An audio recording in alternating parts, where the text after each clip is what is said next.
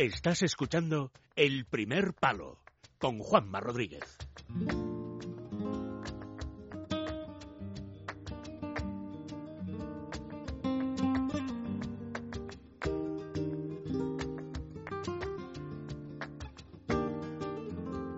Onésimo Sánchez, buenas noches. Hola, ¿qué tal? Buenas noches, Rodríguez. La gran apartación de Onésimo Sánchez al mundo del fútbol es hago que me voy y vengo, hago que vengo y me voy. Cómo me gusta que me sigas ¿Eh? en mis andanzas radiofónicas. Radionacionalistas. Ay, ay. No, radionacionales, no nacionalistas. Eso es. Igual también. Nacionales. Hago que me voy y vengo, hago que Hago vengo que me vengo y, y me voy. Muy bien, correcto. Hoy vamos un poquito más eh, breves, ¿eh? Vale, Pero ya sabes lo que suele decirse, ¿no? lo breve, No, al revés. dos veces bueno. No, lo bueno, si breve, dos veces bueno. Eso es. Eso es. Venga.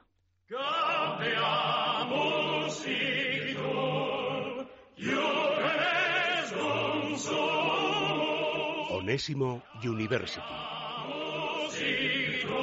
Pues eh, si te parece empezamos por lo de ayer, ¿eh? porque de lo de hoy hemos hablado mucho. Y eh, la gente sigue un poco atónita, ¿verdad? Yo desde luego no esperaba en absoluto que el Paris Saint Germain le diera el baño que le dio al Barça eh, anoche en, París. Eh, ¿Qué te parece que pasó? ¿Has reflexionado sobre ello? Yo creo que aquí hay eh, dos cuestiones. Una, que el Paris Saint Germain jugó un partidazo del minuto 1 al minuto 94 y luego que el Barça no compareció. Sí, obviamente se juntaron las dos cosas. Eh, esperar lo que pasó ayer no lo esperaba nadie. Yo creo que eso lo tenemos claro. Es cierto que el Barça, ya lo habíamos dicho aquí alguna vez, eh, nos dejaba dudas. Eh, nos dejaba dudas, desde luego, eh, 0-6 aparte, no, he- nunca ha sido este año ese equipo mandón, ese equipo de tener eh, eh, ideas muy claras, ese equipo que te sacaba del partido. Es más, ha habido muchos de ellos que lo has entendido por esa calidad y ese nivel que tiene su gente de, eh, de arriba. Ujú. A partir de ahí, al final, el fútbol se demuestra que cuando llega cuando llegas a estas alturas de temporada y a este tipo de partidos, tienes que estar a un nivel mínimo exigible, ¿no? Y el Barça, yo creo que ayer, en global no estuvo, pero, pero sobre todo en medio campo, eh, hubo jugadores que, que se veía que no estaban quizá al máximo nivel para rendir en un partido de este tipo que luego, tienes tú mucha razón, también se da la tesitura de que el país Saint Germain hace pues quizá el mejor partido del año. Pero ahí tienen que, eh, tiene que ser un polvorín eso. Eh, One, tú, tú has conocido muchos vestuarios a lo largo de tu eh, carrera profesional, entre otros el del propio Fútbol Club Barcelona. Eh, esos vestuarios, el vestuario del Barça, el vestuario del Madrid, son complicados cuando vienen las derrotas, cuando todo funciona, las cosas van bien, pero cuando viene una derrota y cuando viene una derrota como la que se produce ayer, las cosas, eh, en fin, fíjate lo que pasó con Luis Enrique al final del partido. Hoy nos contaba Marsal Lorente que han estado reunidos eh, el entrenador y los jugadores que los jugadores dicen que ha habido culpa suya, pero que eh, hubo error también del entrenador a la hora de plantear el partido. A mí todo esto me indica a, a- fin de, ciclo, mm, no quiero llevarlo más allá, pero de Luis Enrique desde luego. Yo creo que es difícilmente sostenible Luis Enrique ahí, salvo Machada, por supuesto, eh, heroica del, del Barça en la Copa en la Copa de Europa. No sé cómo lo ves tú. Sí, bueno, en el fútbol nunca puedes lo que tú dices. Eh, ahora mismo, la, eh, viendo el Barça, eh, es difícil pensar en que, en que pueda remontar, ojalá, pero no da esa sensación. Eh, cuando llegan estos resultados eh, en este tipo de equipos, eh, todo es muy complicado. Pues sabes lo que es el entorno, todo lo que rodea este tipo de, eh, de situaciones y sobre todo cuando, se da una imagen pues yo, yo creo que hacía mucho tiempo que no veía a un, a un Barça tan, eh, tan endeble en todas sus facetas. Entonces sí, sí, sí, es un eh, es una derrota que, que puede tener consecuencias. Además no estaba ya claro eh, el futuro del, del técnico. Yo creo que, que al final el fin de ciclo no, porque muchos futbolistas evidentemente van a seguir y muchos futbolistas tienen talento y fútbol y, y edad como para seguir, pero sí es cierto que el Barça ya viene eh, en una etapa un poco decadente, eh, Listón aparte. Es cierto que Listón estaba muy alto, pero no es menos cierto que el Barça ahora no te da sensación de, mm. de equipo que sabe lo que tiene que hacer. Y el Barça siempre ha sido un equipo con un estilo muy claro, con grandes futbolistas, y ahora mismo es solo, mm, o parece que es un equipo con grandes futbolistas. Mm. fíjate que a mí Luis Enrique no es que me caiga especialmente bien, pero eh, tengo la sensación de que le exigen a Luis Enrique que juegue como el Barça de Guardiola. Y el Barça de Guardiola tenía al mejor Puyol, al mejor Valdés, al mejor eh, Xavi Hernández, al mejor Iniesta. Iniesta no está bien ahora. Eh, eso por un lado. La figura de Luis Enrique. Me parece injusto que, que, se quiera eh, que se juegue como aquel Barça. ¿Eh? No, no, a mí también, aparte que no creo que sea el motivo, porque ha habido momentos de la era de Luis Enrique que el Barça ha jugado eh, eh, muy bien al fútbol y mucho más directo.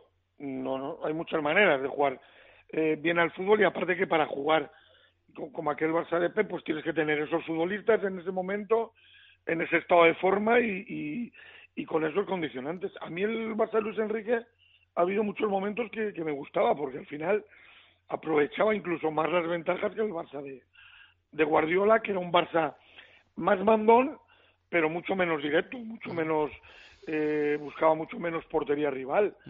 Bueno, ahora ahora el equipo, sobre todo en medio campo, por unas circunstancias u otras, sí da la sensación de que de que está mucho más débil. Y por ejemplo, si comparas hoy el partido del Madrid y el del Barça de ayer, la diferencia está en el centro del campo. Oye, ¿y no te parece un poco injusto? Mm, primero, ¿no te parece que em, el equipo se vuelve cómodo y también el propio entrenador se vuelven cómodos cuando tienes un jugador de la dimensión de Leo Messi que al final te soluciona la papeleta, eso por un lado, y que lo venimos repitiendo después de mucho tiempo, el Barça no tiene un plan B, tiene a Messi, pero no tiene realmente un plan B. A mí, por ejemplo, me parece injusto que ayer se retrate a Messi, yo creo que ayer se tiene que retratar a los jugadores que cuando no está Messi tienen que saber dar un paso hacia adelante y no lo dan. Bueno, pero pero yo creo que cuando mira cuando pasan estas cosas eh, las responsabilidades eh, deben ser compartidas. Eh, Leo hizo un partido hacía tiempo que no vea yo a Messi tan mal perder tantos balones sin, sin apenas oposición pero al final esto es un es un equipo y por mucho que tengas al mejor jugador del mundo en necesitar de un equipo que, que apriete la pérdida como lo apretaba el Barça, que ahora no la aprieta. Acuérdate ayer que un jugador del país Saint-Germain regatea a Neymar y se planta delante de, de Ter Stegen. O sea, es un tema de conjunto. Eh, ayer yo creo que el Barça eh, acusa mucho que, que su centro del campo, o bien porque hay jugadores que todavía no han cogido el pulso al equipo, como es el, pues el André Gómez, o, o bien jugadores muy importantes, pero recién salido de lesiones que le, le, le pasaban por encima. Fíjate, yo como entrenador, ya sabes que a mí me gusta eh, opinar siempre de respeto y además Luis es amigo mío. Lo que eché de menos de Luis a lo mejor es que, que, es que yo, yo estaba haciendo el partido en tablero, en Radio Nacional, y con 2-0 firmaba el 2-0. Y yo decía que hay que sacar a, a, gente que corra porque nos están pasando por encima. Y eso, cuando, cuando, está, cuando estás viendo el partido, planteas una cosa, ves que está pasando otra, y, es la capacidad que tenemos los entrenadores de reaccionar. Ojo, que no siempre reaccionamos, todos, yo el primero, ¿eh? Y te equivocas. Pero ayer se veía que lo del Barça, porque acuérdate que era 2-0 y el mejor Ter Stegen con diferencia. Sí, sí. Iba a ser una masacre y ayer ya no era un tema de marcar, ojalá que el Barça pueda hacer un gol, pero era el tema de contar una sangría que en el minuto 35 veías que se estaba produciendo. Bueno, y la, y la última, muy rápida, eh, ¿ves al, al Barça en cuartos? Sinceramente, con, con el corazón, con la que quiero que... que, que no, no, con el, con, el, no, con el, corazón no, con la cabeza. Pero con el torrao ese tan grande... Y además tú, como tienes poca... que tengo, no, no lo veo. No lo veo. ¿Y al Madrid? El Madrid me ha gustado muchísimo. ¿Pero le ves en cuartos? Sí, sí, sí. sí. ¿Y con, El, con el 3-1 crees que es renta suficiente? No, no, no, además, no, creo que va a ganar en Nápoles. Hoy ha hecho uno de los mejores partidos que he visto al Real Madrid en conjunto de, de, los últimos 3-4 meses. además, fíjate que se pone 0-1 en contra eh, en el minuto 7. ¿eh? Claro, no, no, no. Pero es que ¿ves? Hay veces en el fútbol que es muy difícil, las cosas se ven. Mm. 20 minutos el Madrid perdía 0-1, creo que han empezado por ahí, pero es que veías que era muy superior, que jugaban bien todos. Bueno, y del eh, campo. t- tienen a todos sanos ya, incluso Gareth Bale, que yo creo que en el partido de vuelta estará, en fin, bueno. No, y ves cuando Muy un equipo, como equipo, es que el Madrid hoy podríamos destacar a seis o siete jugadores, sin ninguna duda, Sí, sí, sí, sí. porque han estado casi todos bien y han hecho que un Nápoles, que es un jugador, un equipo que juega muy bien a la contra, pues apenas haya podido hacerlo, pero por esa presión y ese nivel que ha tenido el equipo de, de Zidane. Muy bien, Onésimo. Eres muy amable siempre con esta cadena de emisoras, ¿eh? Placer siempre estar con vosotros. Yo como tú voy a hacer que me voy y vengo y hago que vengo y me voy, ¿vale? Abrazo fuerte, Abdul. Cuídate. Chao, chao.